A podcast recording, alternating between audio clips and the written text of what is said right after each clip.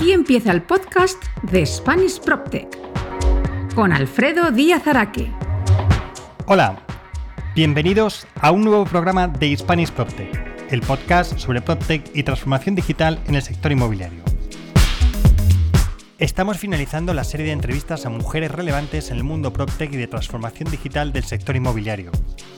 Hoy nos visita Virginia Fernández, CEO de Smart Real Estate, una agencia de marketing y comunicación especializada en el sector inmobiliario y que acaba de lanzar el primer barómetro sobre el uso de redes sociales en el sector inmobiliario en España. Con ella vamos a desgranar los datos del estudio y analizaremos algunos aspectos sobre esta materia.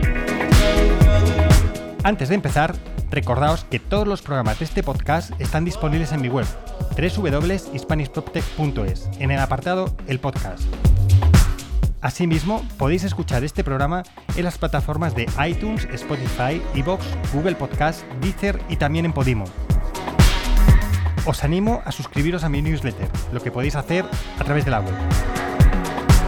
Y si os gusta este podcast, no olvidéis compartirlo y seguirme en LinkedIn y en Twitter, en mis dos cuentas, arroba alfredodam y arroba Este podcast se realiza con la colaboración de los portales inmobiliarios misoficinas.es y housefear.es y también gracias a PropTech Latam. Y una vez hecha la introducción, vamos con esa entrevista. ¡Empezamos!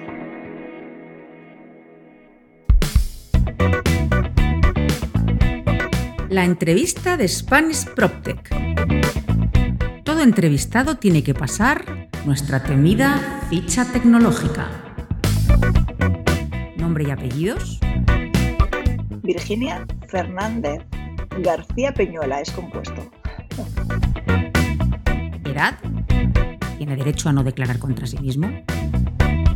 37. País y ciudad de residencia. España, Madrid. Empresa y puesto que ocupas. Smart Real Estate y soy CEO. ¿Cuál fue tu primer ordenador? Pues me pillas, yo diría que fue un Spectrum, pero no estoy 100% segura de eh, modelo o marca. Sé que fuimos de los primeritos en tener, en tener ordenador cuando todavía nadie los tenía en casa, así que yo creo que, que debió de ser un Spectrum por aquella época. ¿Cuál fue tu primer teléfono o de cuál guardas mejor recuerdo? Mi primer teléfono, esta es buena, fue un, un Ericsson T10. Y me acuerdo perfectamente porque eh, hasta que no me lo pude comprar yo, no tuve teléfono. Y yo quería ese modelo porque me encantaba la tapita. O sea que lo recuerdo perfectamente, un Ericsson T10. ¿Qué otros cachivaches tecnológicos tienes? Pues tengo, no soy muy, muy de cachivaches, no te creas, ¿eh? eh tengo los AirPods, que me parecen un gran, un gran invento. Eh, tengo un, reloj estos, eh, un smartwatch y poco más, un iPad, varios portátiles y un teléfono. No, no soy gran innovadora en, en aparatos. ¿Qué redes sociales tienes? Pues tengo Twitter, LinkedIn, Instagram, Facebook, Clubhouse. Creo que tengo que tener alguna cuenta por ahí muerta de asco de Pinterest. Creo que otra de YouTube. Pero en fin, que use las que te, las que te he comentado al principio. ¿En cuál eres más activo y por qué? Pues soy muy activa tanto en Twitter como en Instagram. Facebook hace ya mucho tiempo que no, que no lo toco a nivel personal, sí, profesional. Em, y también activa en, LinkedIn. Mm, Twitter me encanta porque a pesar de, de todo lo que hay alrededor y de que efectivamente hay mucho ruido, en el fondo llevo muchos años allí, creo que he creado una comunidad muy, muy buena de la que aprendo mucho y con la que me informo muy bien y, me gusta mucho. Y Instagram porque al final me gusta eh, esa parte más visual, de imagen. me gusta cómo ha ido avanzando la red, ¿no? Eh, según, según pasaban los años. ¿Qué te gusta hacer en tu tiempo libre? Pues me encanta cocinar, soy muy buena cocinera además, sobre todo repostería. Eh, me gusta esquiar, pero hace años que, lamentablemente no, no, esquío, pero me encanta, llevo esquiando toda la vida. El yoga, soy una gran eh, seguidora de, de, todo lo que es la filosofía, no solo el deporte, sino la filosofía yogi. Y me considero una foodie, me encanta esto de, de probar restaurantes y salir a comer y a cenar por ahí. Ahora solamente terrazas, pero me encanta. Muchas gracias por haber contestado nuestra ficha tecnológica. Como ves, no ha sido para tanto.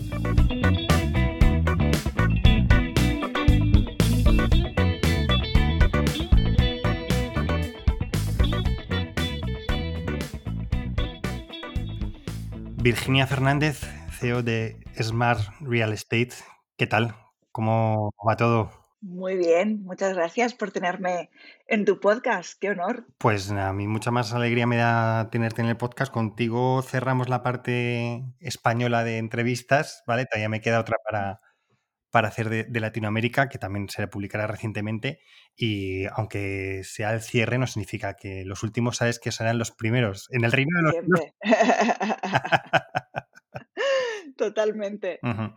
Y pues ya te digo, Virginia, me hace especial ilusión, ya lo estábamos comentando, eh, y ahora vamos a, desgranar muchos temas que tenemos ahí y que cuando estaba preparando la entrevista, pues me han surgido, pero millones y millones de preguntas con lo que vamos a hablar hoy. Entonces vamos a ver qué abarcamos, qué podemos y, si no, pues tendremos que quedar para, para otro día. Oye, si no, siempre lo emplazamos a una segunda parte. Muy bien, podemos hacer una segunda temporada de conversaciones de Virginia y Alfredo. Eso. Eh, Virginia, yo creo que lo primero, y siempre me gusta un poco que os presentéis, ¿no? Y que contéis quiénes sois, qué habéis hecho en la vida, hasta llegar al puesto que estáis actualmente ocupando. Así que nada, Virginia, tus momentos de, gloria. Esta es la parte fácil de la entrevista. Eso te voy a decir, eso es lo, eso es lo fácil. Pues mira, yo em, empecé estudiando periodismo con una vocación muy clara de dedicarme al mundo de la comunicación empresarial, que era lo que más, más me gustaba, ¿no?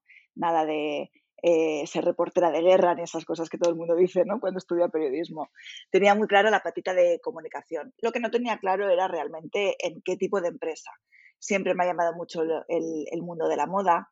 De hecho, me estudié un máster de comunicación y moda específico, pero la realidad es que, es que bueno, al final acabé por pura casualidad en, el mundo inmobiliario, en una consultora, eh, CBRE, en, su día cuando yo entré era todavía Richard Ellis.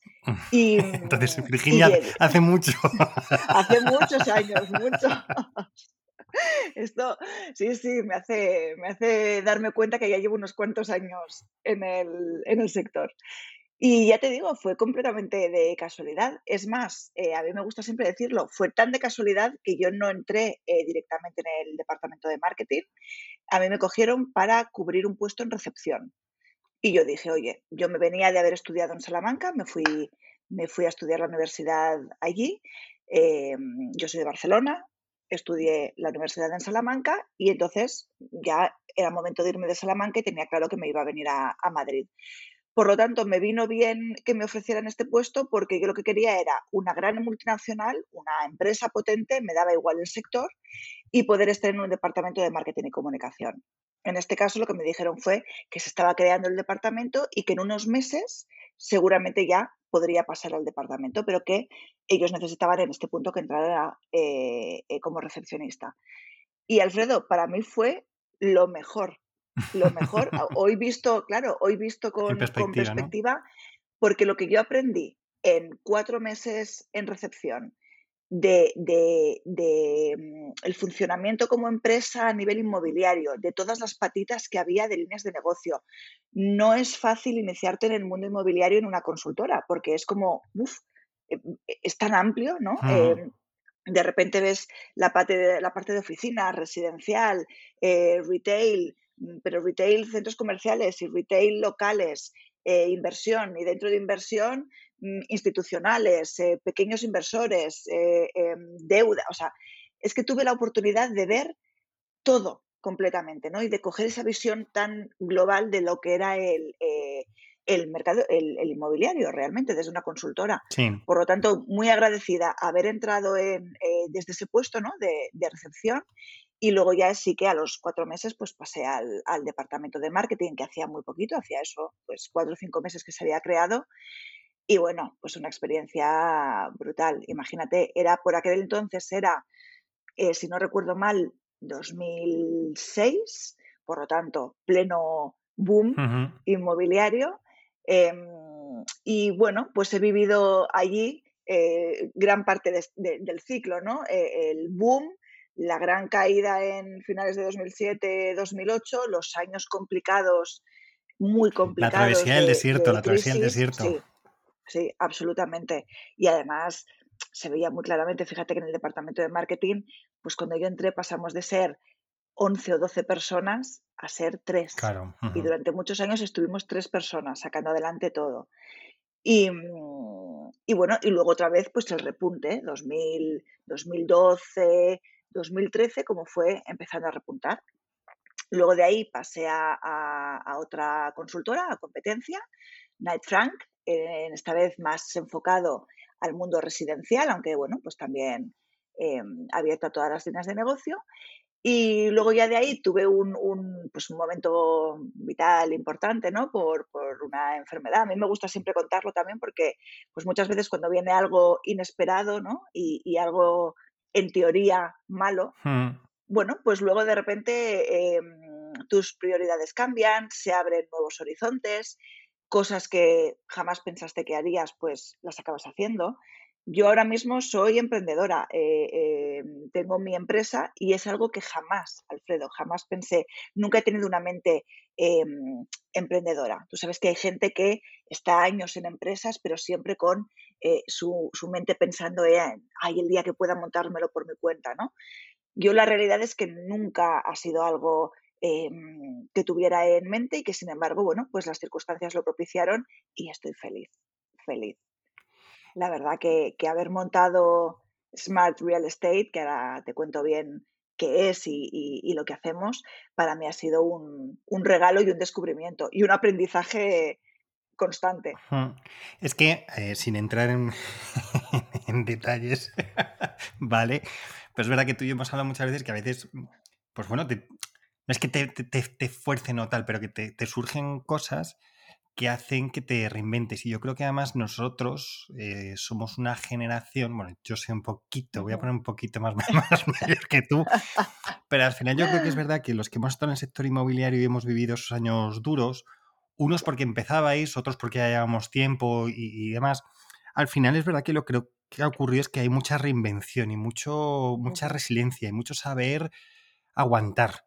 ¿No? Y, es lo que tú dices, hay mucha gente que está en empresas y que tiene mentalidad emprendedora, otros que no, y otros que la, acabamos descubriendo, que la vida nos lleva a descubrirla, a decir, joder, pues lo que nunca había pensado, pues al final surge, ¿no? Y es lo que hemos hablado, que al final, eh, bueno, no voy a decir que, sea una alegría o un regalo, ¿no?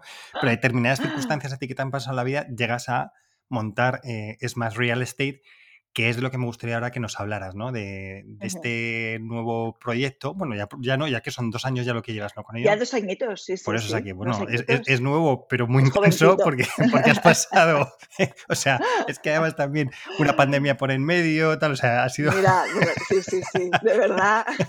o sea que si ya. O sea, yo pero bueno, yo creo que también tu experiencia vital eh, también ha servido mucho, creo, para aguantar bien este, esta temporada. Así que nada, cuéntanos. No, no, desde luego.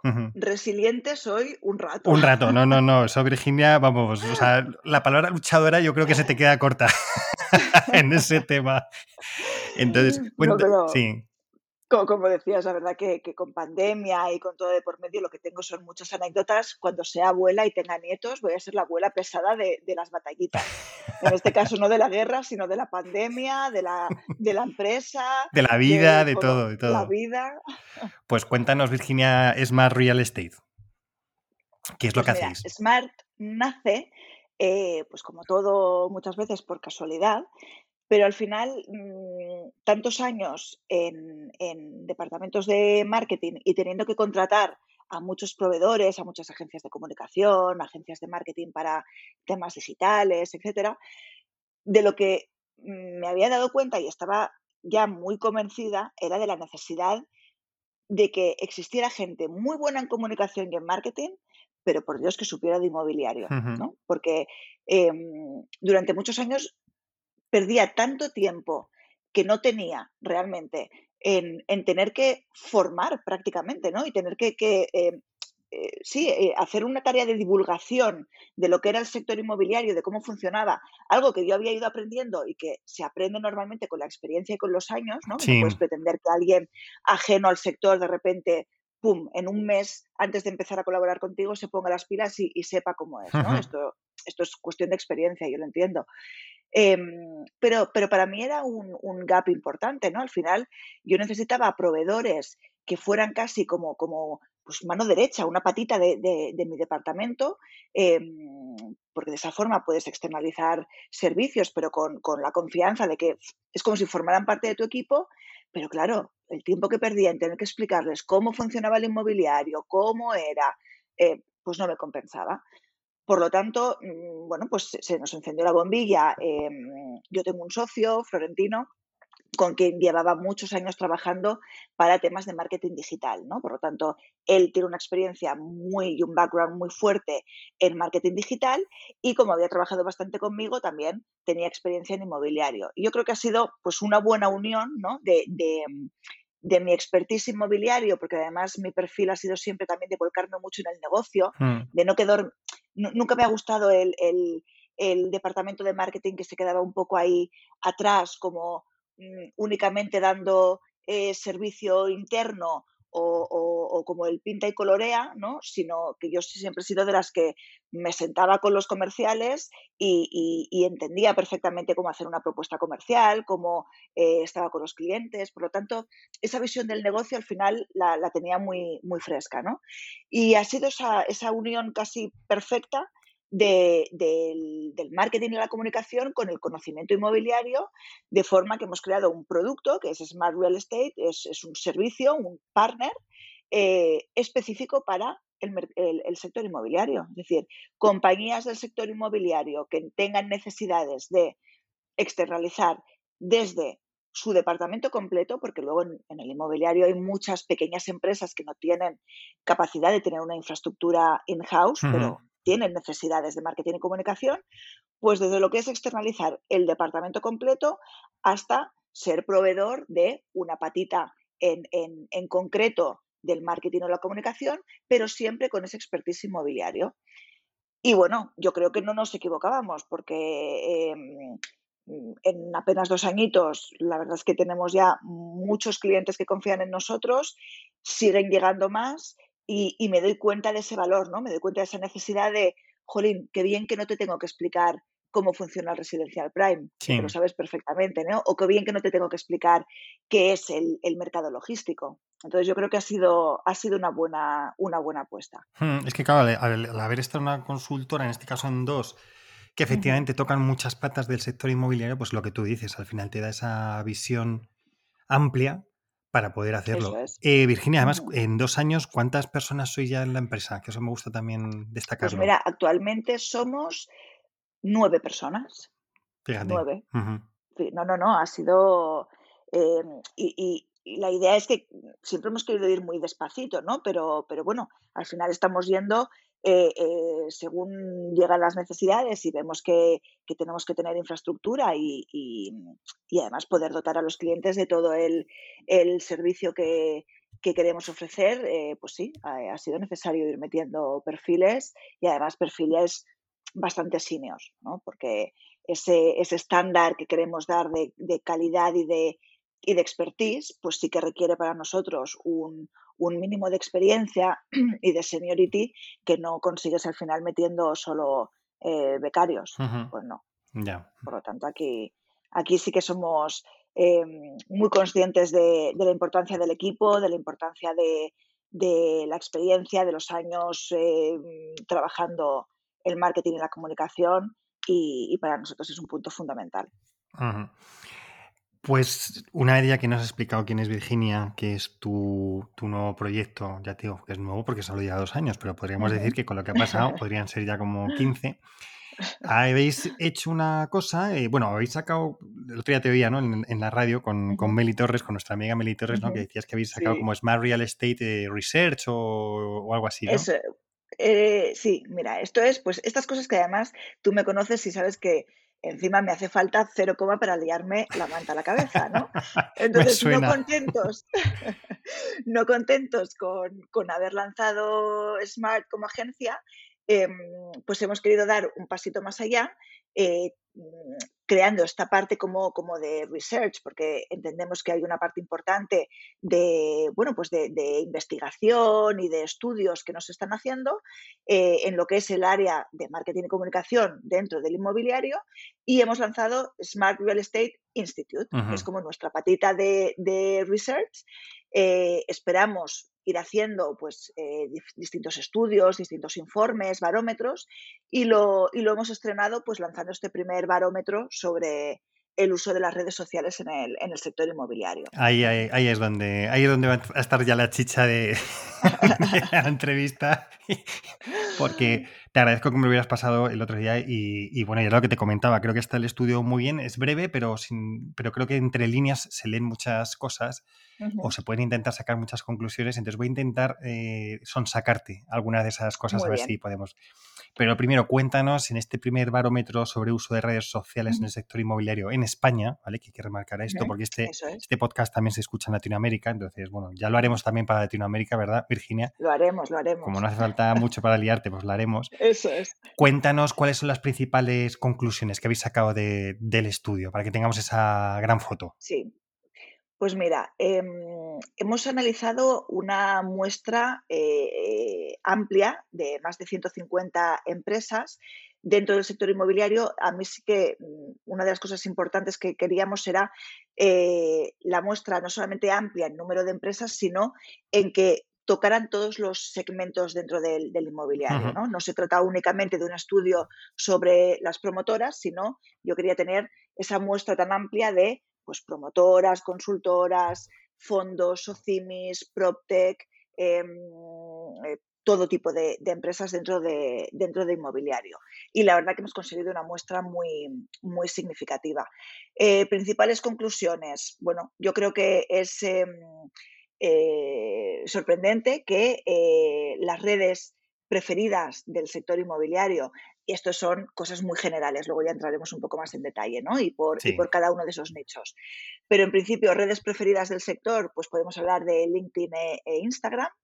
Em, LinkedIn más para la parte más B2B e Instagram quizá más para la B2C. Em, cada vez valoran más el contenido audiovisual, ahí se ve cómo va creciendo eh, YouTube también como, una de las redes en la que tienen mayor presencia. Em, la monetización, una parte para mí vital de, lo que es la estrategia en redes sociales, bueno, poco a poco, nosotros lo hemos titulado increchendo, es decir, poco a poco parece que, va adquiriendo mayor importancia, aunque bueno, eh, ahora lo hablaremos, todavía tiene muchísimo margen. Em, yo, sin duda, uno de los titulares que saco es que para mí la asignatura pendiente es el engagement, es decir, hemos, hemos eh, traspasado ya la primera frontera, que es la de la, de la penetración, la de tener presencia, ahí bien, muy bien, eh, eh, prácticamente el, 99% tiene, tiene presencia en, en, una o más de una red, con lo cual eso lo hemos, lo hemos em, adquirido sin problemas, pero amigo, nos toca eh, eh, em, trabajar en la parte del engagement, que al final es el, objetivo de, las redes sociales, ¿no? el, nombre lo, El nombre lo dice, redes sociales, de sociedad, de comunidad. Eso es, de, de, conversación, de feedback, de bueno, pues nos falta, nos falta bastante en ese, en ese ámbito. Y, mm, y, luego, y así por último, también otra de las conclusiones interesantes y más contigo y con este podcast es el podcast El Gran Olvidado. O sea, a mí me parece que, que mm, por el estudio que hemos hecho, eh, me parece que es una de las herramientas olvidadísimas, ¿no? Una de las redes eh, eh, de las grandes olvidadas. Yo creo que todavía por desconocimiento el inmobiliario no, se caracteriza por ser un early adopter, ¿no? nunca va marcando el camino, va un poquitín a rebufo y yo creo que puede ir más bien por ahí el, el, tema del podcast, pero bueno, me parece interesante ponerlo encima de la mesa porque, porque en 2021 el podcast me parece una herramienta básica.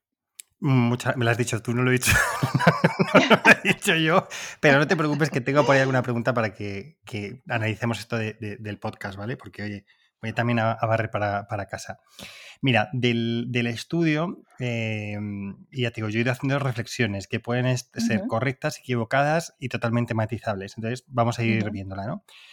Está muy bien en, la primera parte del estudio donde hacéis esa fotografía que me parece muy buena de, oye, cómo están las redes sociales en términos generales, para que la gente se ubique, ¿no? Entonces es curioso cómo las redes sociales más populares entre los usuarios y hablamos en términos generales, lo recuerdo, está YouTube, Facebook e Instagram, ¿de acuerdo?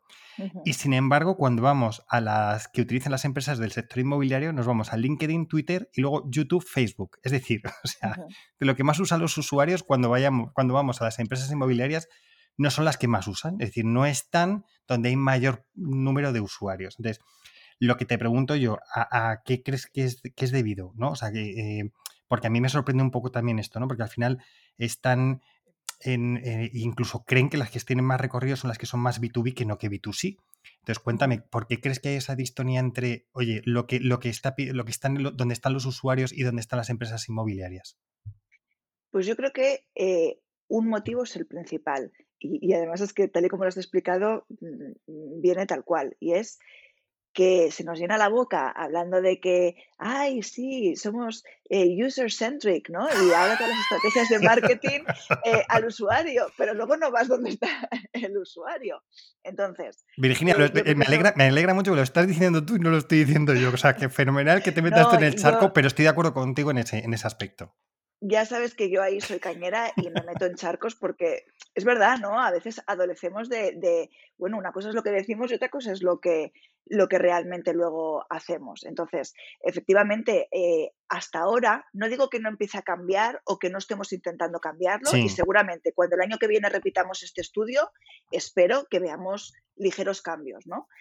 Pero es verdad que hasta ahora, em, el cómo se han tomado las redes sociales las empresas inmobiliarias, y ahora sí hablo del sector, es precisamente como un medio más, ¿no? Como, como, un, eh, como quien lanza la nota de prensa en, medios, en expansión ambiental, pues también lanzo, lanzo mi información en las redes. Entonces, ese verlas desde ese punto de vista más B2B y sobre todo más de escaparate, ¿no? ¿Dónde están las demás empresas? ¿Dónde, dónde está mi, competencia, ¿no? ¿Qué hace mi vecino? Ah, mi vecino está en, LinkedIn. Venga, pues yo también. Oye, pero tú has hecho un estudio de saber si tu usuario, si tu target, si tu buyer persona hmm. está en LinkedIn o no, o está solamente porque hay que estar.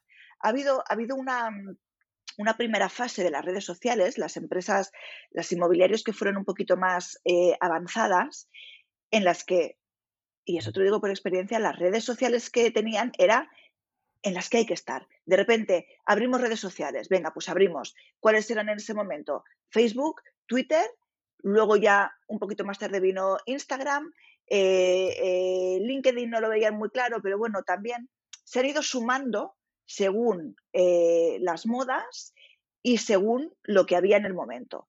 Pero no, se ha ido haciendo desde un punto de vista estratégico.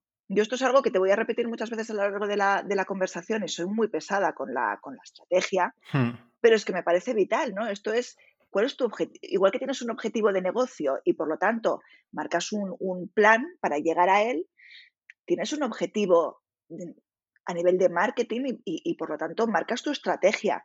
Y la estrategia en redes sociales tiene que tener un porqué. No es abro perfiles porque sí.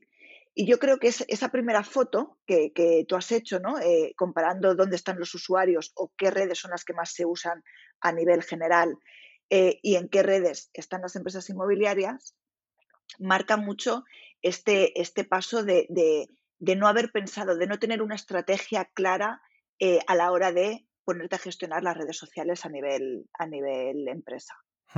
Es que. La, he lanzado ya así. No, totalmente. No, pero, pero que, eh, a ver, a mí me surgieron muchas preguntas, pero era porque sabía que esto iba a generar entre los dos una conversación y un debate y, oye, a ver si conseguimos evangelizar ¿no? sobre este tema y que el estudio sirva para eso. Como dices, el estudio al final no, no se trata del estudio, se trata de que sea una radiografía para irlo haciendo de diferentes años y entre estudio y estudio ir haciendo push donde se entiende, o sea, donde, desde, desde tu, perspectiva se entiende que hay que ir empujando y los que creemos y, os seguimos en esa, en esa religión de las redes sociales, pues creemos que también tenemos que, empujar, ¿no? Sí, es que, a ver, estoy de acuerdo contigo lo de la estrategia y yo creo que es que además las redes sociales se ha, era, me lo decían el otro día, lo voy a decir en castellano, ¿no? Es, está bien o es es, que era nice to have, ¿no? Es, bueno, o sea, está guay tenerlo, voy a poner, utilizar la palabra guay, que es muy de los 80, ¿no? Pero está, está guay tenerlo, pero no es una necesidad. Y sin embargo, creo que lo has definido muy bien en que, lo queramos o no, las redes sociales son un fenómeno que viene en el que, en el que hay que estar y hay que estar con una estrategia. Entonces, al final es lo que tú dices, es decir, oye, ¿dónde vamos? ¿Cómo vamos? Y no se hace un análisis, que es lo que tienes que hacer dentro de una estrategia. ¿Dónde voy a comprar suelos? ¿Dónde voy a desarrollar una promotora? ¿no? O, alguien que se dedica a tema de oficinas, ¿dónde hay esas necesidades? Todo eso sí que hay una estrategia. Sin embargo, en las redes sociales es, y lo voy a decir con todo el respeto y con todo el cariño, es, se lo encargo al joven, se lo encargo a este chavalillo, se lo encargo a, en las pequeñas es mm, que lo haga mi sobrino, que eh, el tío se ha hecho un curso de no sé qué o está todo el día en YouTube. Es decir, no se le da la importancia y es como, no es el patito feo, pero bueno, es una cosa que, bueno, como es divertida, pues venga, se lo vamos a dar a este. Y no se piensan que es, debe ser parte de la estrategia de comunicación de la compañía a la hora, eso, efectivamente, de comunicar y, no solo comunicar, vender, que es una cosa que, es, que, creo que tenemos que remarcar también. Porque no... Y sobre todo tenemos que, quitarnos un poco ese miedo a hablar de vender, pero vamos a ver, que somos empresas, las empresas que buscan, ¿cuál es tu objetivo final como empresa? Como empresa inmobiliaria, vender eh, eh, ese es el objetivo final. Entonces, quitémonos un poco el miedo a, vender. Claro que son una herramienta potentísima de, branding ¿no? y, de, y de marca, pero al final, ¿cuál es el objetivo también del branding y de la generación de marca? ayudar, ser una palanca más en los objetivos de la empresa y por lo tanto vender. Yo en eso, eh, durante unos años eh, antes de tener tantas cosas entre manos, también em, pues he sido formadora de, precisamente de esto, de eh, comunicación empresarial eh, aplicada a las redes sociales. ¿no? Ahí hace años, y te estoy hablando de cuando empezaba todo esto a, estar en, en las empresas, en el punto de mira de las empresas. Y lo he dicho siempre, pero ¿cuál es tu objetivo? Tu objetivo es vender pues ya está, quitémonos las tonterías de, no decir, ay, estoy en redes. No, no, estás en redes sociales, igual que estás en expansión, igual que estás eh, en, otras cosas, haciendo publicidad en, televisión o en lo que sea, para vender. Y mientras eso no esté claro, em, pues pasa esto, pasa que al final ah, esto, pues esto se lo doy al becario de turno o al jovencito o este de dentro de la empresa que es súper espabilado y es así eh, un friki de las redes, pues que me lo lleve él.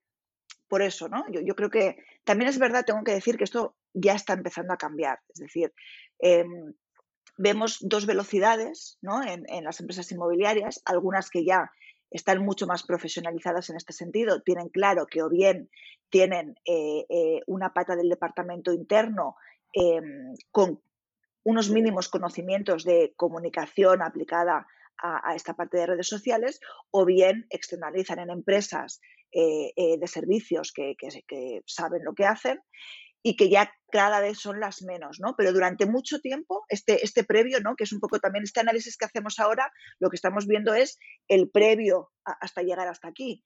Em, efectivamente, ha sido así, ha sido, le doy las redes sociales al, al jovencito de turno o al becario de turno que total, eh, por cuatro duros me lo saca. Mm. Pero es que, ojo, es que es dar eh, eh, la marca de tu empresa en redes, claro. Es que es, Totalmente. a mí se me ponen los pelos como escarpias de pensarlo. Mm. Mira, hablando de, ese, de, ese, tema del, oye, se lo doy que me sale barato y tal, mira, a mí me... Mm, me ha llamado un poco la atención y ahora te cuento, ¿no? O sea, dice, a la hora de invertir, o sea, aunque hay menos presencia, pero es verdad que se invierte más en Facebook, Instagram y YouTube que copian los, copan los primeros puestos. Entonces, pero la inversión está entre 1.000 y 5.000 euros al mes. Para Y entonces la pregunta que yo te hago, ¿es una cantidad esta suficiente para tener un impacto real? Porque luego además hay que tener en cuenta que no es que estemos hablando que es que son entre 1.000 y 5.000 en cada una de las redes, no, no, es que se reparte entre las diferentes redes. Aquí estoy poniendo las tres, ¿no? Entonces, la pregunta, o sea, decir, eso por un lado, es decir, si entre 1.000 y 5.000 euros es una, una inversión que es aceptable para un impacto real. Y luego, por ejemplo, me sorprende también la inversión en LinkedIn, que es muy alta para ser un negocio B2B, ¿no? donde... Mm, Totalmente. Totalmente. lo vamos a separar porque además quiero, quiero acordarme, ¿vale? Que no se me olvide. Em, eh, te hablo, en, la segunda parte te hablo de, esta parte de LinkedIn que desde luego es, eh, es em, sorprendente. Eh, lo primero que me comentabas, la inversión en Facebook, Instagram, Em, resulta más obvia porque eh, también lo hemos visto en el estudio, y no solo en el estudio, ¿eh? el estudio tenía ciertas preguntas eh, sobre el barómetro, pero luego además nosotros le hemos incluido una parte con herramientas propias de monitorización, pues porque una cosa era lo que nos contaban las empresas y otra cosa también lo que nosotros haciendo un estudio pormenorizado de sus publicaciones y de su presencia en redes extraíamos y veíamos. ¿no? Entonces, em, sí que es verdad que eh, cuando ellos te hablan de que invierten, o sea, la inversión que dedican a redes sociales, invierten sobre todo si tienen, eh, e, en el momento en el que tienen que vender directamente. Por eso esa inversión si la ves en redes que son más B2C, ¿no? Como pueden ser Facebook eh, e Instagram. Y sobre todo ahí, digamos que son promotoras y consultoras quizá las que, las que más tiran del, carro de los datos en ese, en ese sentido, ¿no? Y por motivos obvios, pues una promotora eh, haciendo campañas en, Facebook e Instagram, y te lo puedo decir con, ejemplos muy claros, pues mm, se venden, se venden viviendas y muchas viviendas directamente, ¿no? Y al final el coste por lead es muy, es muy bajo. Si consigues vender una vivienda de un millón, mm, a un coste por lead de 20 euros, pues imagínate si lo has, si, si lo has rentabilizado. Em, ahora, tú me dices, ¿es mucho o poco entre 1.000 y 5.000 eh, al mes? Pues es mucho o poco, depende. Em, primero, yo creo que es importante que la inversión, o sea, e, e, es importante tener en cuenta que las redes sociales, la inversión en redes no solo funciona de cara a producto, y eso es algo que nos cuesta mucho y todavía nos, eh, nos toca, como agencia, eh, yo lo veo, nos toca mucho evangelizar con el cliente de, ojo, tú vienes a mí porque quieres directamente eh, invertir solo en campañas, quieres también que te lleve las redes sociales, ¿no? Esa gestión de redes, pero es que en orgánico también tengo que hacerte inversiones. Es decir, también hay que invertir, aunque en marca, aunque no sea directamente para vender el producto. Primero, porque todas las estrategias se retroalimentan y esto es así, pero, pero no solamente en digital, sino que las offline también empujan el online. Es decir, las estrategias de marketing se retroalimentan entre ellas. Las que son de marca alimentan y son palanca para la venta. Las de venta posicionan la marca. Por lo tanto, invertir únicamente en redes sociales si tengo algo que vender, para mí es un error. Entre otras cosas porque además, mm, y esto por si nuestros oyentes no, no lo saben, con el contenido orgánico tú con tus publicaciones normales, orgánicas, llegas como mucho a un 10% de tu comunidad.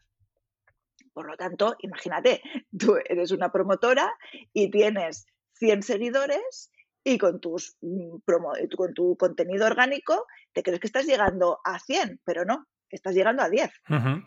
¿Por qué es importante, por lo tanto, dedicar una pata de inversión, aunque no sea únicamente producto?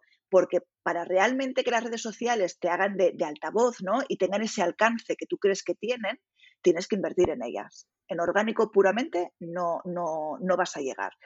Por lo tanto, si ya tengo que invertir en, esa parte más de marca, ¿vale? Para que el orgánico eh, eh, llegue al alcance que quiero. Y luego además tengo que invertir en producto y encima soy una promotora y tengo mm, cinco promociones, pues tú calculas si mil, entre mil y, mil y, y cinco mil si al final lo voy desperdigando, no, no es una inversión, o sea, es una inversión eh, eh, estrechita, ¿vale? Para, para conseguir unos resultados. Ahora, si me dices, no, no, solamente no tengo nada de producto, soy una Socimi y lo único que quiero es hacer marca y invierto mil. Bueno, pues mil para notoriedad es que todo depende del objetivo. Mil para notoriedad, oye, no está nada mal, vas a conseguir buenos resultados si solamente hablamos de notoriedad. Ahora, si quieres una campaña de conversión y quieres un lead eh, eh, eh, cualificado, pues igual mil es poco. ¿no? Entonces, el, baremo de es poco o mucho depende mucho del, objetivo. Y luego, uniendo con lo que me decías de, de, LinkedIn, yo también me sorprendí muchísimo, porque además LinkedIn precisamente no es la plataforma más avanzada a nivel publicitario. Igual que Facebook, Instagram y Twitter llevan mucho más recorrido y, a nivel publicitario han avanzado mucho más, LinkedIn es un horror hoy por hoy todavía, y espero que alguno eh, de los directivos de hmm. LinkedIn me esté oyendo y, y, de verdad avancen un poco con la plataforma publicitaria, porque es un horror, es una publicidad muy cara todavía, muy cara, donde la segmentación no está tan clara. ¿Vale? Porque, por ejemplo, mm, ¿por qué, o sea, cuál podría ser el fuerte de, LinkedIn a nivel más de venta, ¿vale? A nivel más de producto, que ya se está haciendo, ¿eh? Ya se está haciendo publicidad de producto en, LinkedIn, en inmobiliario. Poquito, pero se empieza a hacer. ¿Cuál podría ser el fuerte? Bueno, pues si yo a lo mejor tengo una promoción eh, Prime eh, que parte del millón de euros, puedo puedo entrever que la segmentación que me puede dar LinkedIn de CEOs de empresas de más de tanto tamaño, oye, pues podría ser un perfil interesante, ¿no? Bueno, pues lo que, te digo, lo que te digo es que como no está todavía, no es una plataforma que esté tan madura a nivel publicitario, esa segmentación no es tan real, ¿vale? Porque al final mm, no hay nada que acabe de... Eh, em, ay, no me sale ahora. Eh, verificar que efectivamente tú eres o no eres CEO de tantas personas y tienes tantas personas o no. Por lo tanto, es un pelín, es un pelín eh, difusa esa segmentación. A nivel marca, a nivel marca, yo sí recomiendo invertir en, en LinkedIn, pero a lo mejor la inversión ahí es, oye, de ir promocionando el contenido que vas lanzando, entonces, bueno, la verdad que me ha llamado la atención porque, por lo que te digo, porque por la poca madurez que tiene la plataforma, me llama la atención que sea una de, las redes donde, donde más se invierte, ¿no? Pero bueno, ya te digo que por este lado tiene, tiene ese sentido, por la parte más de, del, promocionar el contenido. Hmm, sí, porque... Y me parece bien. Sí, no, no, es que además te digo, y, ahí voy a hacerte una pregunta sobre otro, tema relacionado con eso, ¿no? Pero, pero es verdad que muchos de los que, que entrevisto, mm, pues te diría que el 100%, voy a decirlo, me... LinkedIn para ellos es la, plataforma eh, principal y todos destacan por contactos, por contenidos, es decir, por esa parte tuya como marca personal y como búsqueda y, conocer otras cosas y artículos que va publicando la gente, pero es verdad que yo creo que si tú le preguntas a la gente sobre contenido de venta en, LinkedIn, seguro que le molesta. Cuando yo le molesta lo pongo entre comillas, ¿no? Es decir, es algo como, oye, no es una red donde estoy buscando. De hecho, hay gente que publica eh, alquiler, venta, no, no empresas, ¿no? Pero como particulares y a mí me, reconozco que me chirría esa, esa parte. Pero fíjate, ahí, ahí, está la diferencia. Una cosa es que tú uses tu contenido eh, eh, em, para directamente y explícitamente vender, ¿no? Y otra cosa es que tú lo uses como plataforma publicitaria hmm. y hagas publicidad a través de eh, eh, pero lo mismo pasa con el resto de redes sociales, ¿eh? O sea, es decir, una cosa es que tú en tu, en tu contenido, en tu, en tu feed de contenido, seas un tipo que lo único que haces es, mira qué piso más bonito y este suelo no sé dónde y esto tal, eso al final a tu red le cansa, porque uno no está en una red social solo para recibir inputs publicitarios, ¿no? Al final tú buscas más en una red social. Hmm. Em, lo que hay que equilibrar es ese contenido con eh, directamente eh, publicidad, publicidad que va, esto es un anuncio, pero mm, pues como harías un anuncio en, Google Ads o harías un anuncio en, medios de comunicación, un anuncio con su creatividad específica y usando la segmentación que te da LinkedIn como plataforma.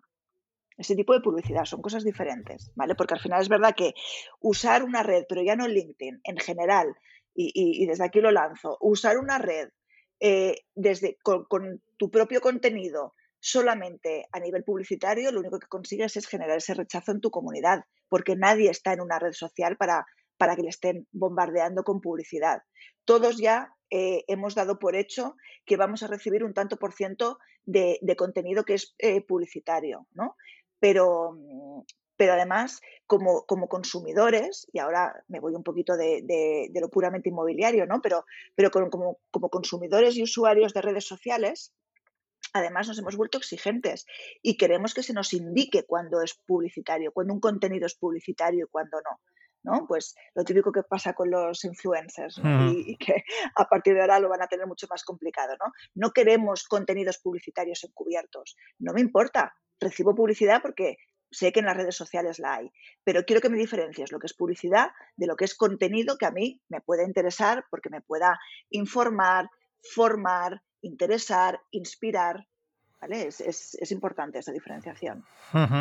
Em, como este es un podcast de, donde se habla de PropTech y transformación digital, eh, pues voy a, lanzar también un poco las PropTech que también han sido analizadas en este estudio y oye, tengo que decir que, hay que te eche una mano y quiero agradecer a todas las que contestaron, que enseguida me dicen, ya hemos contestado y tal. O sea, quiero también agradecérselas y aprovechamos ya el espacio, ¿verdad, Virginia? Para... Vamos a aprovechar porque además eh, eh, la muestra de PropTech ha sido impresionante y ha sido gracias al, al, achuchón que le diste. pues ahí está eh, lo que hablamos, la comunidad ¿no? que, que, que, se ha movido y yo quiero agradecerles a todos de verdad que, eso, el, que todos me contestaron y a Freddy hemos contestado y demás, o sea que, muchísimas gracias. Entonces, me sorprende, ¿no? En el top 3 de redes que utilizan las PropTech está LinkedIn, Twitter y Facebook, ¿vale? Esto me podría llevar a pensar, ¿de acuerdo? Que muchas de las PropTech son más B2B que B2C, ¿no?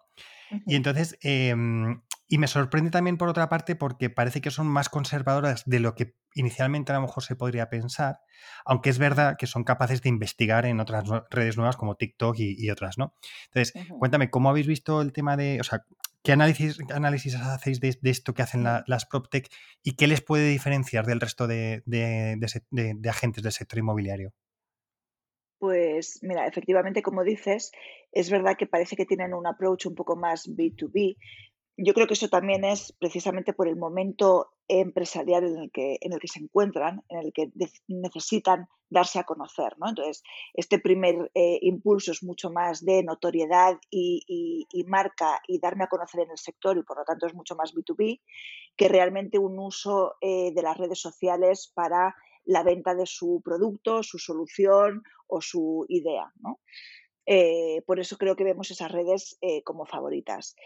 En cuanto, mm, volvemos un poco al primer punto de la conversación nuestra, Alfredo, y es que eh, sí, es verdad que se las presupone un poquito más early adopters, ¿no? A las PropTech, pero al final, si su usuario, porque su estrategia ahora mismo es em, darse a conocer en el sector por lo tanto, su target es el sector inmobiliario y el sector inmobiliario donde está es en las redes eh, eh, más B2B, pues tiene toda la lógica y se ve que hay una estrategia detrás ¿no? y que tiene un hmm. sentido. Eh, y precisamente, o sea, ahí es donde sí se ve que es un segmento que parece, por lo menos por lo que, por lo que vemos en el, en el análisis, que parece que sí que Em, siguiendo esto que te estoy contando, tiene una estrategia y tiene un porqué el estar en esas redes. Porque si no, le habríamos dicho, claro, como se las presupone, oye, súper innovadoras porque son PropTech, pues no, no, donde tienen que estar es en los TikToks, los tweets y tal. Pero hombre, pues han hecho bien, ¿no? Lo que han hecho es. Han hecho los deberes. ¿Dónde está mi usuario? Virginia, han hecho los deberes. Claro, efectivamente, han dicho, ¿dónde está mi usuario? ¿Dónde está mi target? Pues voy a estar donde estén ellos, aunque yo sea muy innovador y prefiera estar en TikTok, pero si no le tengo a mi usuario en TikTok, hmm. Por lo tanto, parece que sí que han hecho, han hecho el, camino correcto, ¿no? Para, estar en redes. A mí lo que sí que me ha gustado de las PropTech, que es donde se ve un poco esa diferenciación, es que eh, eh, sí que innovan algo más en los formatos. ¿no? Mientras que la gran mayoría de las empresas inmobiliarias que hemos, que hemos analizado a nivel formatos de publicaciones son pues, muy conservadores, hablamos de que eh, em, imágenes, textos, algún vídeo, algún eh, eh, early adopter que hace algún reels en, en, Instagram y ya se cree súper moderno, ¿no? Pero vamos, no le saques de, la imagen el texto y el, y el vídeo, si me apuras. Y ahí, por ejemplo, las PropTech sí que se les ve un poquito más eh, eh, innovadores, pues webinars, eh, encuestas, guías descargables, entrevistas en directo. Bueno, yo creo que, es por el lado del formato, ¿no? De las publicaciones por donde, por donde han podido eh, tirar un poquito más de, innovación y de, de modernidad y, ganas de, bueno, estar un poquito más a la última. Eh, bueno, Virginia, veo que va fluyendo la conversación porque es que además has hablado de un tema que es la innovación Mm, y, es verdad que aunque tenías el guion, pero yo creo que como va surgiendo la, la, conversación, van surgiendo las preguntas, ¿no? Y eso me, gusta. Mira, la sensación que tengo, ¿vale? Eh, es que realmente son otros, y me refiero más a agencias externas, las que empujan esa innovación en el uso de redes a, y, nuevos canales a las, a las empresas, ¿de acuerdo? Más que internamente por esto que decías, es decir, eh, las startups son más frescas y entonces son capaces de innovar, en el otro es, oye, no, no hagas nada raro, ¿no? Entonces, la pregunta que yo te hago es, ¿a qué es debido a eso? A que, sea otro el que te empuje a hacer cosas más novedosas y más, voy a ponerlo muy entre comillas, arriesgadas, porque tampoco les estás proponiendo muchas veces una cosa súper arriesgada. No, no es, oye, vamos a hacer esto que rompe un poco lo que has llegado hasta ahora dentro de ese formato más formal, ¿no? Por decirlo así. Entonces, la pregunta que yo te hago es, ¿a qué es debido? y te voy a ir diciendo cosas y tú me dices si sí o si no o, no me contestas. ¿no? Yo no sé si es porque el CEO de las empresas sigue teniendo, es la voz que impera, ¿de acuerdo? Y por tanto, cuando llega alguien de, de mm, es que me imagino que alguien de marketing diciéndole al CEO, oye, vamos a hacer esto y tal, de TikTok, por ejemplo, y el CEO diga, pero si esto es lo que utilizan mis hijos y sale gente bailando y demás, ¿no? Entonces, ya directamente lo, rechaza o lo ve. Que ojo, que digo que es entendible, que puede ser y que no, y que lo que hay que hacer posiblemente es más labor de evangelización que otra cosa, ¿no? Porque para mí TikTok es una red muy buena. O sea, yo la estoy siguiendo y estoy consiguiendo contenido brutal. Y desde aquí lo digo, o sea, no es gente bailando. Yo tengo contenido en temas de marketing, etcétera, que de verdad es digno de ver gente como en un minuto es capaz de hacer unas cosas tremendas. Aparte de la edición de vídeo, que también hay gente que baila y hace una edición de vídeo brutal, ¿no? Entonces, yo no sé si es por eso, porque porque el CEO al final es eso y todo lo que se le propone novedoso, pues no le, no le, no le acaba, ¿vale? Y si eso a su vez también está relacionado con la escasa presencia que tienen los CEOs en las redes y que por tanto creo que no se acercan y, no conocen esa, las redes, porque oye, estarán en otras cosas, ¿eh? que no digo que esto sea su labor principal. Pero no sé si todo esto de esta poca novedad y que sean otros los que empujan viene dado porque al final es, ¿cómo le voy a proponer yo esto a mi comité de dirección? Vamos a ponerlo no en una persona, sino en un grupo de personas. Ese comité de dirección que eh, casi no está en las redes o casi no tiene presencia en las redes mayoritariamente, tenemos excepciones en el sector, por supuesto, y las conocemos, pero no sé si puede ser por eso, por lo que no venga esa innovación intra-empresa y tengan que ser las agencias como vosotras las que arriesguéis. Pues mira, eh, por un lado, o sea, eh, muy de acuerdo en, mucho de lo que dices y, ahora hablamos de esa, esa presencia o no de, los CEOs en, las redes, ¿no? Pero lo que, lo que comentas de, de que sean empresas externas, mm, yo lo que veo es que también muchas veces, eh, y esto por mi experiencia cuando formaba parte de, una empresa, es que lamentablemente muchas veces eh, toman en más consideración al que viene de fuera que, al que está dentro. Eso pasa muchas veces, ¿eh? con lo cual ya no es que, el, que el de dentro no lo proponga, sino que a veces, oye, si lo dice una agencia de fuera, oye, parece que le hacen más caso que, al departamento de marketing. Yo me, me, he encontrado muchas veces en esa, en esa situación. Luego, por otro lado, la burocracia, ¿no? La burocracia dentro de, muchas eh, grandes empresas, es lo que tú dices. No es que eso tengas que proponer al CEO, ojalá. Es que a lo mejor tú solo tienes que proponer primero a tu director, que a lo mejor tampoco es que sepa mucho. Luego dejarlo en manos de ese director que se lo proponga al comité de dirección. Luego el comité de dirección que finalmente el CEO sea la última, hay muchos, hay, pasos ¿no? que, dar, no, no, es tan, no es tan fácil. Y muchas veces eso se pierde entre medias y se pierde en gente que a lo mejor no es experta y no, y no ya no que no sea experta, sino que, además ni siquiera tiene esa presencia o, ese feeling de cómo están funcionando las redes y por lo tanto, por desconocimiento, yo lo que sí que veo es que las veces que se descarta es puro desconocimiento. No es un descarte em, razonado de decir, no, eh, estratégicamente no me interesa estar en esta red. ¿Sabes? Es más hmm. un descarte de desconocimiento, no tengo muchas ganas de investigar y de meterme en esto, tengo otras mm, sí, prioridades, lo que sea. Eso es. Entonces, veo, veo esa parte de, desconocimiento. No sé si estoy tan de acuerdo contigo en que seamos las agencias y aquí, claro, yo soy relativamente joven ¿no? en, el, en, el mundo, en el mundo agencia, por lo tanto, em, en que nosotros al final sí que seamos los que, los que metemos esas ideas, porque, bueno, mm, yo presento una estrategia, eh, pero finalmente el, cliente tiene, tiene eh, la última palabra y me he encontrado ya más de una vez, ¿no? De esta es la estrategia que te presentamos, hay que estar en esta red eh, por esto, por esto y por esto, y que al final han dicho, oye, no, vamos a hacer solamente esto pues yo luego como agencia tengo que decir, bueno, vale, te lo dije, o sea, te dije, esta es la estrategia buena a seguir. Ahora, tú me dices solo esta patita, pues te gestiono solo esta patita, ¿no? Sí. Entonces, eh, em, no sé hasta qué punto realmente podemos eh, o somos palanca real para, esta parte.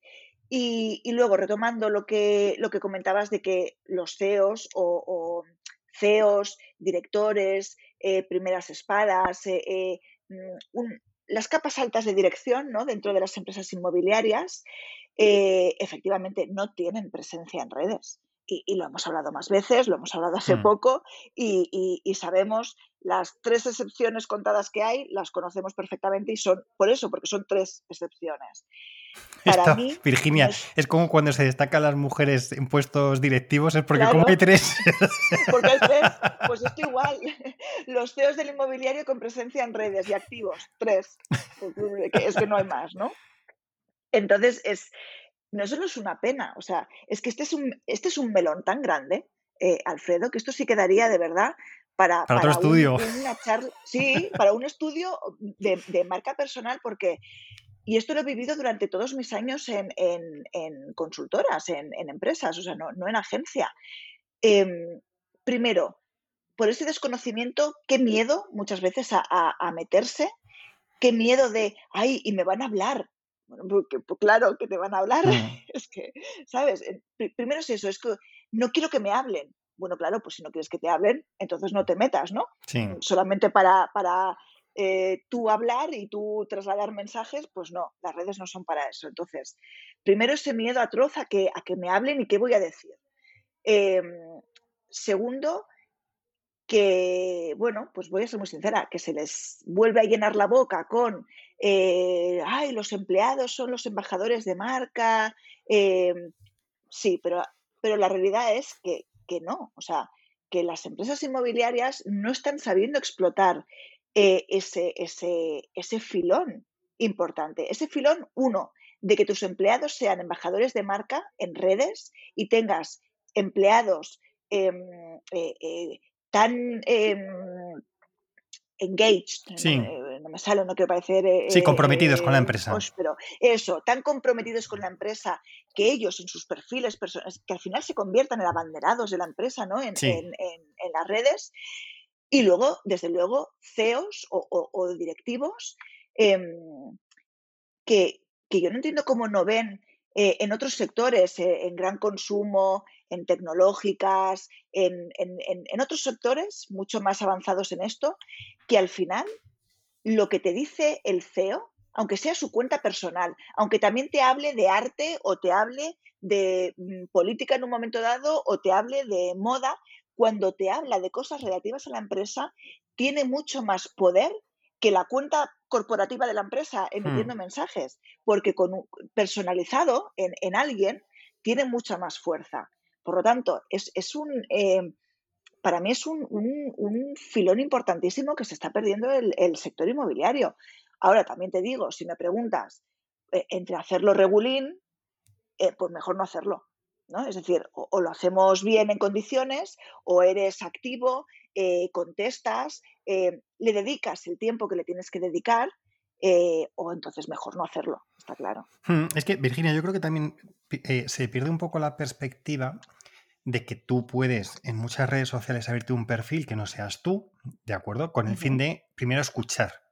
Si yo, por ejemplo, pues muchas, muchas redes he empezado así, es decir, en Twitter empecé así, para escuchar hasta que ya vi un momento en que dije, oye, pues ya sí que creo que ya más o menos he cogido los códigos y, me lanzo. Y yo creo que, y ya te digo, yo creo que cuando hablas con ellos es que ni siquiera tienen, ni siquiera se han acercado. O sea, que estoy de acuerdo contigo en que es importante. Y, y, aquí era un tema que también quería ver contigo, es, ¿puede ser que exista una divergencia entre las redes sociales que los profesionales del sector inmobiliario usamos a nivel particular, como usuario, y luego las que utilizamos a nivel eh, profesional. Y me explico.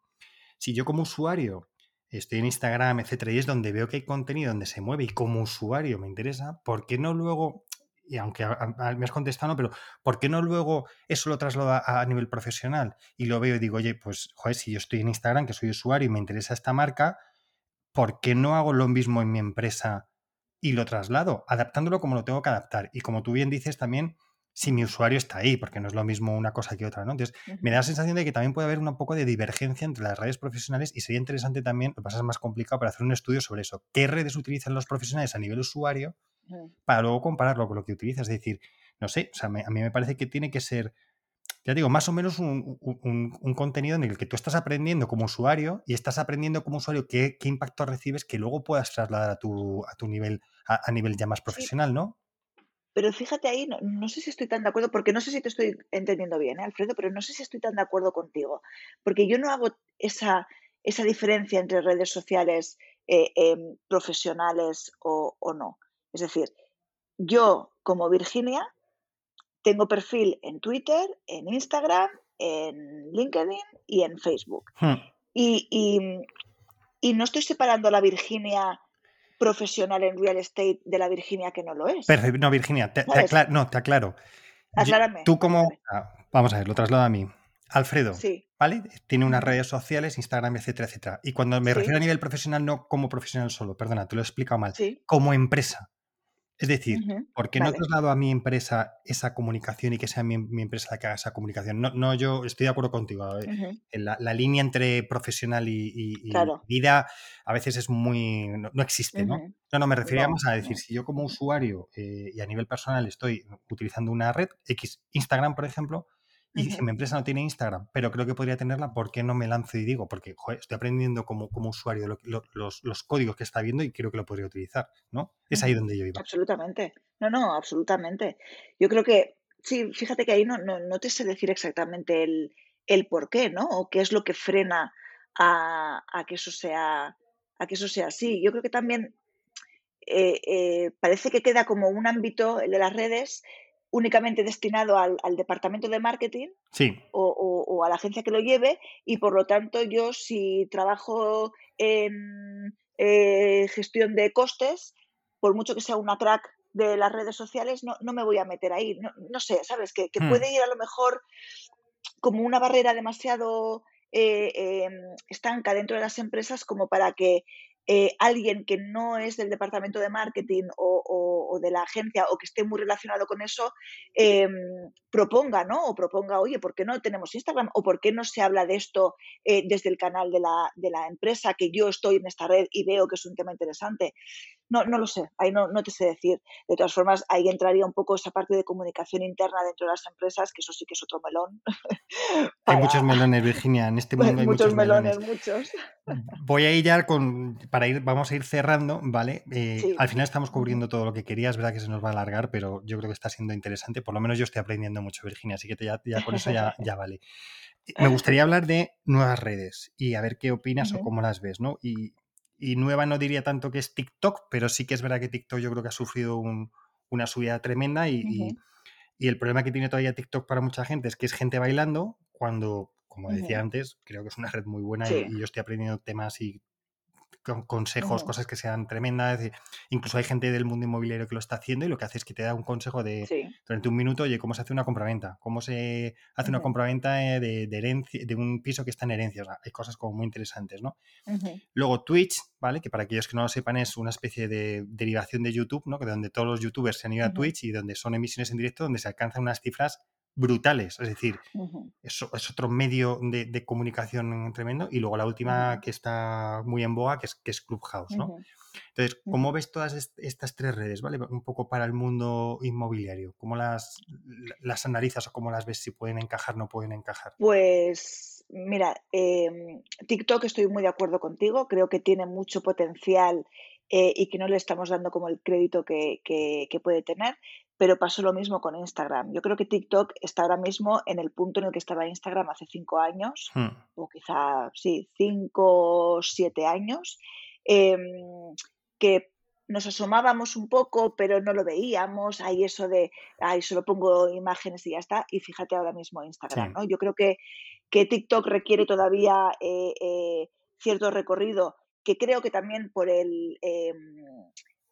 Por ya la experiencia que, tenemos en el mundo de redes sociales ¿no? y, con otras redes más asentadas, creo que va a ir más rápido. Pues si, si Instagram tardó eh, cinco años en, en, realmente coger ritmo y, madurez, pues a lo mejor TikTok tardará dos años solamente. ¿no? Creo que, que, ahí los tiempos de aprendizaje se, se, acortan, pero creo que todavía, todavía le falta para que realmente a nivel inmobiliario podamos sacarle eh, provecho. Como dices, es una pena porque creo que ahora en este punto hay, hay contenido muy bueno. Creo que hay que separar bien un poco la paja ¿no? de, de, de lo realmente interesante, pero pero, bueno, esto también es un poco el que, el que antes llega, hmm. mm, ¿sabes? Eh, eh, se hace con, el medio.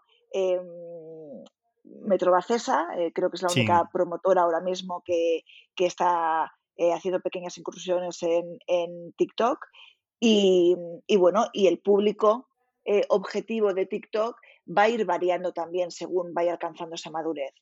es verdad que el grueso es mucho más joven, pero hay un nicho importante, no, no tengo ahora los datos delante, pero recuerdo haber visto estadísticas, ya hay un nicho importante que está creciendo entre los 30, 45 años, que es como un nicho más eh, eh, aproximado ¿no? al, al, target inmobiliario que no los niños de, de 20 años.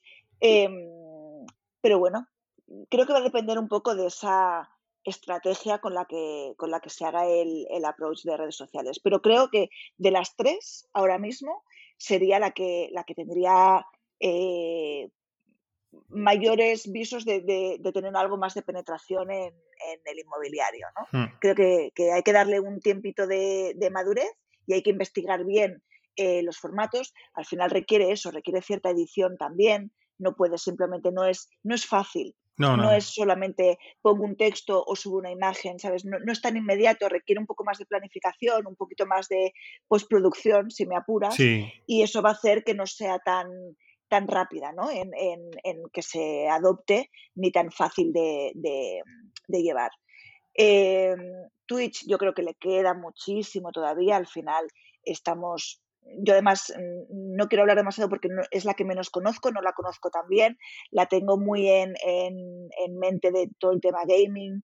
Em, creo que como todas las redes nuevas habrá que darle eh, un, tiempo para ver efectivamente hacia dónde va, si tiene un pico y tiene un pico fuerte en un grupo o en un target determinado y luego caen, pues mm, eh, ha, pasado con varias redes. Pinterest empezó muy fuerte también y luego más o menos cayó. Eh, Snapchat, que yo creo que... eso es, Snapchat, que yo creo que nadie se acuerda ya de, ella. Entonces, bueno, yo creo que Twitch puede, puede estar ahí, ahí, habrá que darle un tiempo y ver si efectivamente al final eh, em, consigue traspasar las fronteras del, mundo gamer. Y Clubhouse me tiene enamorada enamorada, me encanta. Me encanta. Me parece, eh, bueno, para los que nos escuchen, eh, al final funciona un poco a modo de salas de, conversación, ¿no? Em, la parte que tiene todavía, pero que yo creo que esa la acabarán salvando, que es la del tener que entrar por invitación. Sí. Em, es esa parte así un poco más como de exclusividad que tampoco tiene mucho sentido en una red social, yo creo. Y, bueno, pues ahora para los inicios puede estar bien, pero creo que, si tiene éxito acabarán eh, abriéndola. Y, y, luego me gusta mucho el funcionamiento, me gusta mucho lo que aporta a modo divulgativo, a modo em, de formación. Es decir, que tú puedas, es ese medio camino entre el podcast, ¿no? De, sí. oye, yo voy caminando y me pongo a escuchar un podcast de una temática en concreto que me guste, añadiéndole la posibilidad de participar, ¿no? Que me parece, pues claro, tú cuando escuchas la radio o escuchas un podcast, pues escuchas sin nada más, ¿no? Aquí tienes la oportunidad de, oye, levanto la mano y me meto en la hmm. conversación y doy mi opinión o lanzo una pregunta o participo. Creo que es llevar al, al eh, eh, como al cuadrado, ¿no? Eh, eh, eh, pues eso, un formato tradicional como de tertulia de radio o, de podcast, darle la vuelta para conseguir ese feedback y, ese, y ese, esa conversación ¿no? de lo que hablamos que, son las redes sociales. Con lo cual me, gusta, me gusta el concepto, habrá que ir viendo también. Creo que para inmobiliario puede funcionar fenomenal porque es totalmente, pues fíjate, mm, salas de inmobiliario, eh, Sí, para crear educación inmobiliaria, que hace falta absolutamente, mucho. Absolutamente. O sea que le veo a Clubhouse le veo, le veo bastante futuro en inmobiliario. A ver, sí, a mí también me gusta mucho Clubhouse, lógicamente, pues bueno, pues que es lo que tú dices, un formato muy parecido a radio, podcast, etcétera. Lo único, o sea, lo único, pero también es su esencia, es lo efímero, ¿no? Es decir, que, lo, que, te tienes que conectar en el momento determinado tal y solo se escucha en ese momento. Entonces, bueno, pues puede ser que te puedas perder cosas y demás y bueno, también juega yo creo que un poco con eso, ¿no? Eh, también eso, creo que crea la, adicción, ¿no? Que ahora mismo estamos todos como muy enganchados a, Clubhouse. Pues, y, bueno, ya voy a acabar con, eh, uno de los insights que has dado, que es el gran olvidado, el podcast. ¿Vale? El gran olvidado. Eh, ¿Qué crees que le pasa al podcast para que no sea una herramienta que se utilice dentro del mundo inmobiliario? Cuando, bueno, o sea, las cifras de podcasting están subiendo. Es verdad, y ojo, a ver, voy aquí a decir cosas. Es verdad que se llama, y esto lo he hablado con mi amigo Florian, se llama podcast a cosas que no son podcast. O sea, un programa de radio que tú luego coges y lo subes, para mí no es un podcast. Al final un podcast es voy a decirlo un poco muy humildemente, pero es esto, es un contenido muy concreto, creado para muy concreto sobre un tema, una temática que se trata y, ahí lo tienes, ¿no? Pero, pero sí que creo que es una potente herramienta para generar contenido, eh, evangelizar.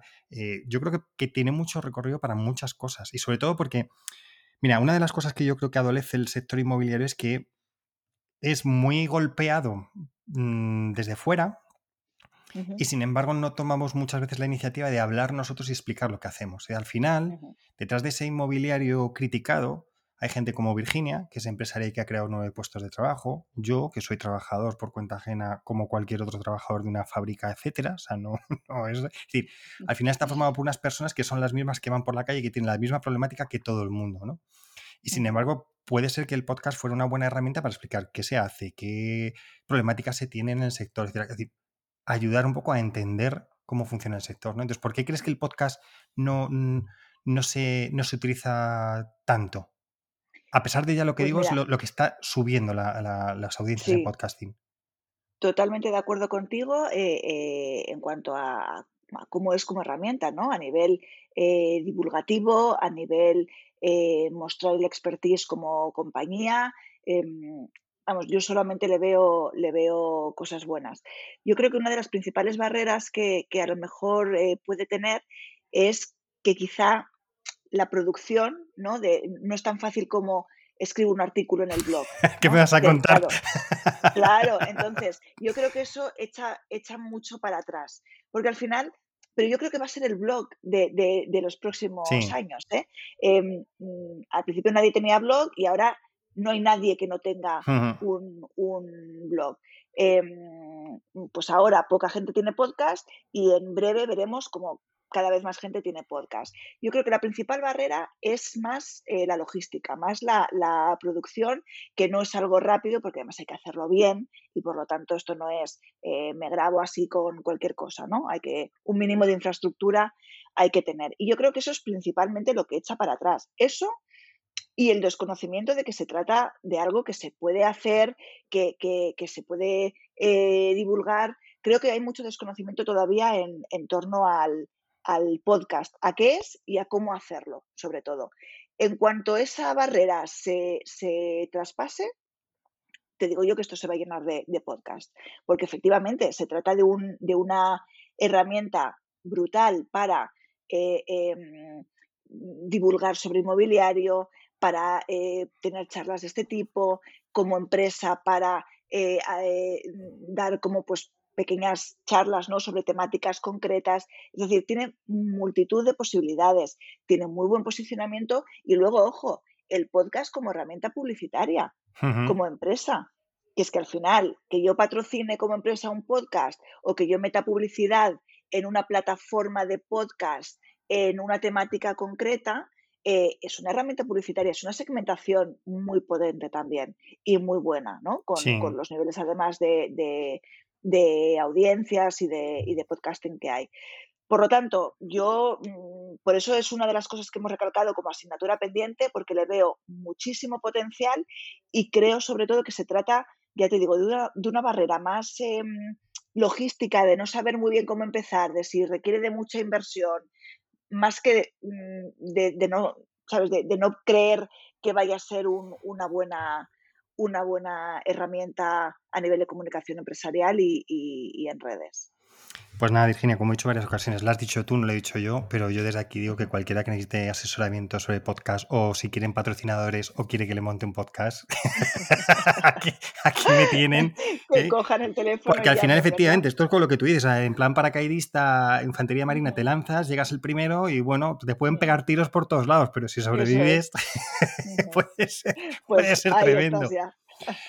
Oye, Virginia, pues mira, mm, te agradezco muchísimo el tiempo porque al final hemos estado aquí tiempo. Creo que hemos batido el récord aquí de, entrevistas que he hecho hasta ahora. O sea, hemos superado la, hora, pero de verdad, yo creo que era muy interesante al hilo del barómetro que habéis hecho de uso de redes sociales en el sector inmobiliario en España, hablarlo, desgranarlo. Creo que mm, era necesario también un poco ir a la letra pequeña o leer entre líneas, ¿verdad? Que, era lo que me apetecía hacer contigo, ¿no? Porque, bueno, el, estudio, por cierto, se puede descargar o cómo lo puede hacer la gente para tenerlo. El estudio, sí, eh, eh, hay una, una web que es smartrealestateinstitute.com y ahí podrán descargarse el estudio. Pues yo lo recomiendo, la verdad es que es la, la descarga la gente y lo, y lo, vea con ojo crítico y vaya y vuelva, porque en muchas ocasiones tienes que ir y volver. Y además es importante también otra cosa y quiero destacarla. Aquí hemos hablado en los términos generales, ¿no? Pero luego está desgranado por socimis, promotoras, eh, consultoras, asociaciones por cierto, no hemos participado el club de real estate del, del IE, no lo sabía, si no lo llego a saber. Pero bueno, estaremos en el segundo, estaremos en el segundo barómetro, no te preocupes, que, ahí estaremos, ¿vale? Ya te digo que no lo sabía y cuando lo he visto he dicho, cachilamar, no, no estamos. Pero de verdad que creo que es un estudio muy interesante y lo, interesante será luego, pues, lo que tú dices, ¿no? Y seguir haciendo pequeños estudios de diferentes cosas, ir viendo esta evolución del barómetro que para mí, sinceramente, además, eh, Virginia, me parece que es una herramienta muy buena, ¿no? Para, uno, para ver lo que vosotros estáis haciendo y para daros a conocer, pero luego también para aportar conocimiento al sector, que creo que es muy relevante y muy interesante. Y es algo que, también ha, venido ¿no? con las redes sociales y todo, ¿no? que es el aportar contenidos, el, generar contenido y el evangelizar en muchas cosas que hace falta, falta hacerlo. Eso es. Virginia, CEO de Smart Real Estate. Nombre, por favor, muchísimas gracias a ti. Me lo he pasado bomba, ¿vale? Bomba, yo eh, también. Y nada, lo que hará falta es que yo creo que otro día pues trataremos de, buscar otro tema y nada, otra hora por lo menos nos tendremos que reservar. Aquí me tendrás. Venga, un beso muy fuerte, muchas gracias. Un beso, Alfredo, gracias. Y hasta aquí un nuevo programa de Spanish Protect.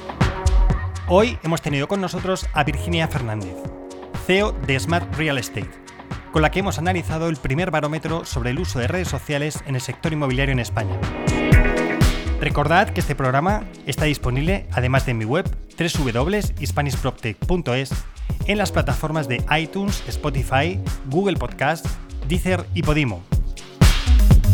Y si te ha gustado este podcast, no olvides compartirlo en tus redes sociales y seguirme en LinkedIn y en Twitter, en mis dos cuentas, arroba alfredodam y arroba Muchas gracias a mis oficinas, Housefear y Proptech Latam por su colaboración en este podcast. Por hoy me despido, pero recuerda, si quieres estar a la vanguardia en el sector inmobiliario y su transformación digital, escucha el podcast de Spanish PropTech. Hasta el próximo programa.